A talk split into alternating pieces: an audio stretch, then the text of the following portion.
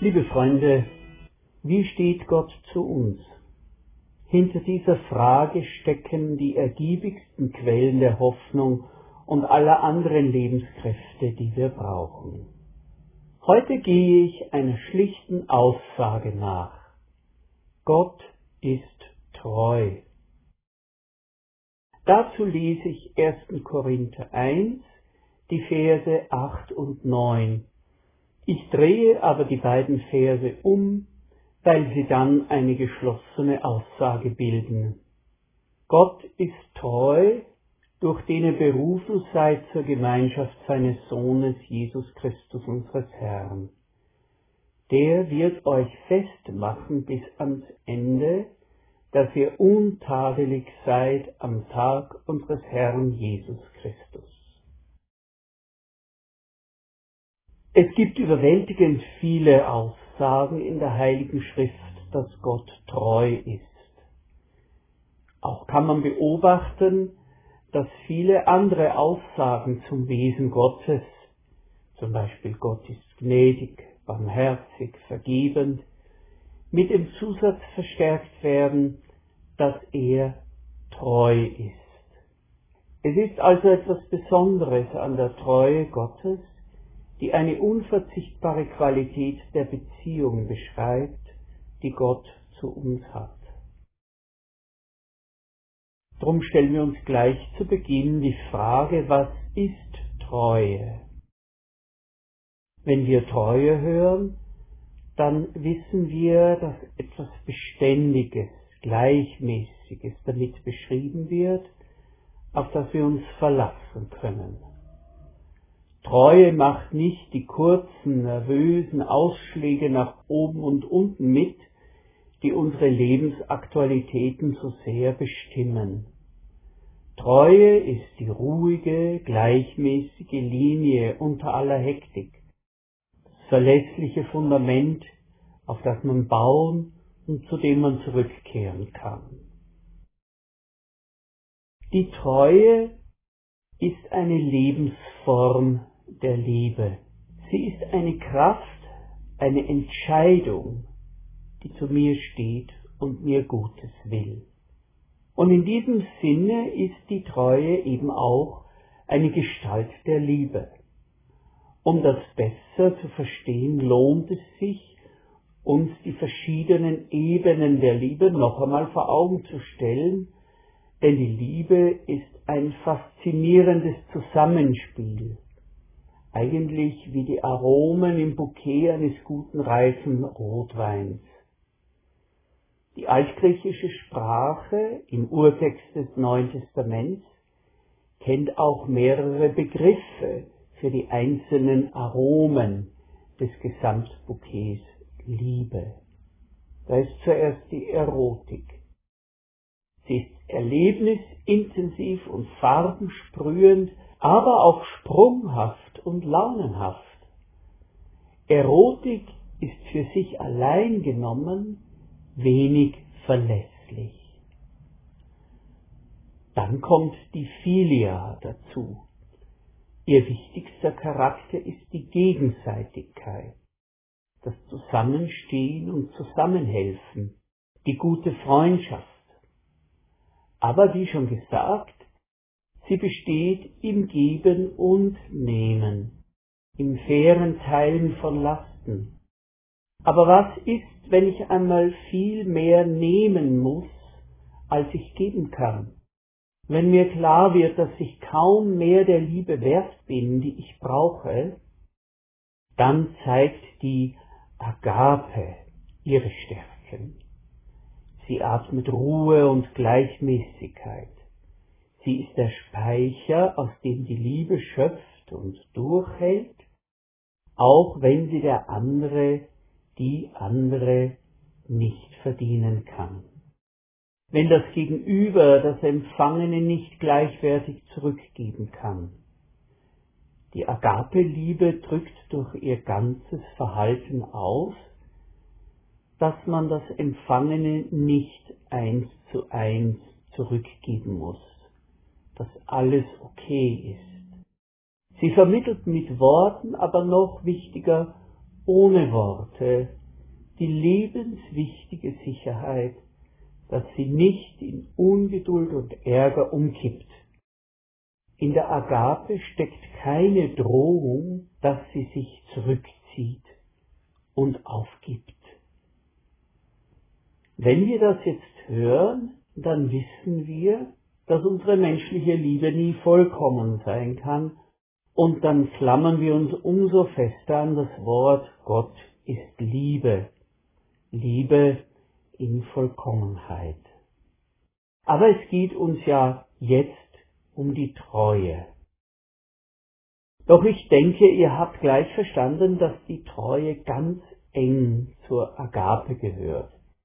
Sie ist eine Farbschattierung der Agape-Liebe, die noch einmal ihre Beständigkeit herausstellt. Treue ist die verlässliche Liebe, wenn der andere nichts geben kann und viel schuldig bleibt. Treue ist der lange, unaufgeregte Atem der Liebe, der dem Gegenüber unverwandt Gutes zufließen lässt. Wenn die Liebe nicht Treue enthält, ist nicht wahr oder wahrhaftig. Im Hebräischen sind die Worte für Wahrheit und Treue auf das engste verwandt. Ohne Treue ist Liebe trügerisch. Sie hält nicht, was sie verspricht. Jeder von uns ist auf die eine oder andere Weise auf Treue angewiesen. Auf die Treue der Eltern, des Ehepartners, auf die Treue von Freunden oder Kollegen in der Arbeitswelt. Ich denke da an den Titel eines Buches, geschrieben von einer Person, die durch schwere und wiederkehrende Krankheitsphasen gegangen ist. Der Titel lautet Weil du nicht geflohen bist vor meiner Angst. Das ist Treue. Und ihr spürt auch, wie eng die Fäden geknüpft sind, die die Treue mit dem überaus gewichtigen Begriff der Gnade verbinden. Gnade ist eben das, was man nicht verdienen kann, das einem aber geschenkt wird, weil man es unbedingt braucht und davon lebt. Ziehe also eine kleine Zwischensumme über unser Nachdenken über das Wort Treue. Ich erfahre Treue, wenn ich mich darauf verlassen kann, wenn ich mich mit dem ganzen Gewicht dessen, was ich an mir nicht mag, was ich an mir nicht verbessern kann, was an mir eine Zumutung für den anderen ist, was ich an Belastung und Bürde auf den anderen legen muss, dass ich mich also dann darauf verlassen kann, dass der andere bei mir bleibt und weiter und weiter das Allerbeste für mich will. Treue bringt mich zur Ruhe und die Angst, verlassen zu werden, ebbt ab. Das ist Treue. Was für eine wertvolle Gabe, die wir Menschen einander geben können. Aber wir erleben Treue ja auf einer anderen Ebene noch, wenn es heißt, Gott ist treu. Gott ist uns Menschen treu. Gott ist mir treu. Diesen Satz muss ich erst einmal über meine eigene Lebenswirklichkeit wandern lassen. Gott ist mir treu. Und Gott ist dir treu. Was ich über mich weiß, das weißt du über dich. Lass diesen Satz ein paar Momente auch über deine Lebenswirklichkeit wandern. Gott ist dir treu. Wir beginnen zu verstehen, warum kein anderes Wesensmerkmal Gottes so häufig genannt wird wie seine Treue. Gott ist barmherzig, gnädig, langmütig und bereit zu vergeben. Und zu alledem kommt und in alledem lebt das Element, das noch Ruhe, Verlässlichkeit und Beständigkeit hinzufügt. Gott ist treu. Wenn Gott nichts von uns hat, steht er doch in der Ruhe und Gleichmäßigkeit seiner Treue zu uns. In der Ruhe und Gleichmäßigkeit seiner Gnade können wir auch sagen. Und wenn unsere Existenz geradezu zerlegt wird von den Folgen unserer Irrwege, sagt Gott, ich weiß wohl, was ich für Gedanken über dich habe. Gedanken des Friedens und nicht des Leides, dass ich dir gebe Zukunft und Hoffnung. Jeremia 29, 11 es ist kaum noch nötig, folgenden Nachsatz hinzuzufügen. Die Treue Gottes ist eine segnende, Stabilität und Zuversicht vermittelnde Kraft. Sie nährt unsere Resilienz, das heißt unsere Fähigkeit, Belastungen standzuhalten und sie für längere Zeit durchzustehen, ohne gebrochen zu werden. Gott ist treu. Gott steht zu mir und zu dir. Ja, wir haben einen Kontinent der Treue unter unseren Füßen. Unter unseren rastlos dahin eilenden Füßen gibt es eben diesen verborgenen Kontinent der Treue. Eine Treue, die man in ihren Ausmaßen gar nicht überblicken kann. Ein Kontinent aus Verlässlichkeit. Man kann gar nicht aufhören, in immer neuen Sätzen das durchzubuchstabieren und durchzukosten und auszukosten. Gott ist treu. Er ist der Gott, der sich nicht als trügerisch erweist, seine Menschen nicht fallen lässt, der sich nicht enttäuscht abwendet und weitergeht, weil ihm etwas Neues einfällt. In 1. Timotheus 2.13 steht in einem Zusammenhang, in dem gesagt wird, dass Gott durchaus auf unser Verhalten reagiert und uns dafür verantwortlich macht. Aber dann kommt eine Stelle, an der Paulus nicht mehr eins zu eins das Verhalten Gottes gegen unseres aufrechnen kann.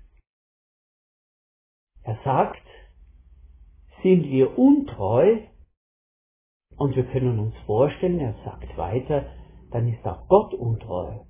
Aber das geht nicht. Das kann er nicht sagen. Sind wir untreu, so bleibt er treu. Denn er kann sich selbst nicht verleugnen. So sehr gehört die Treue zu Gottes innerstem Charakter.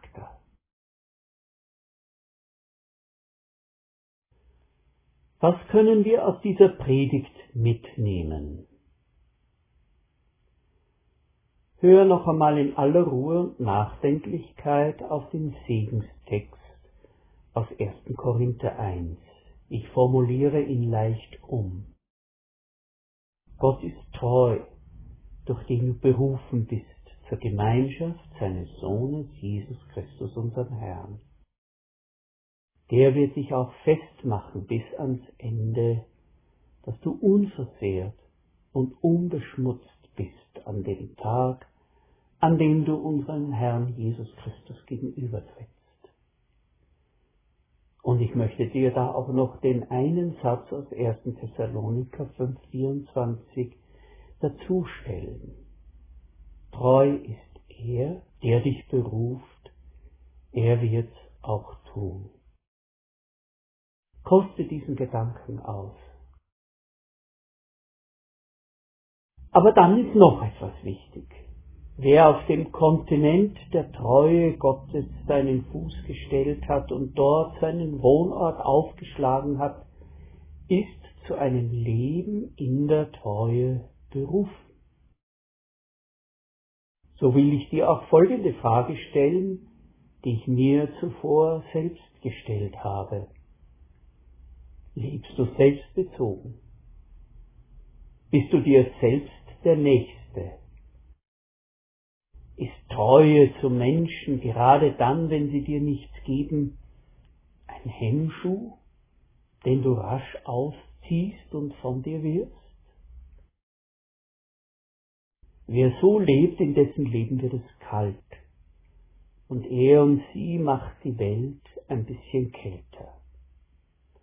Unsere Welt, die Kinder, die heranwachsen, die Jugendlichen, die Sicherheit suchen, die Eheleute, die heute und morgen sich das Ja-Wort geben, sie alle brauchen Treue. Stellst du dich auf diesen Kontinent unter deinen Füßen? Und wenn du den festen Boden unter dir spürst, richtest du deine Augen, deine Hände und deine Schritte darauf aus, ein Mensch zu sein, der Treue hält, auf den andere bauen und bei dem sie Sicherheit erfahren können? Dann wird dein Leben dazu beitragen, dass unsere Welt um eine Spur wärmer wird, menschlicher, göttlicher.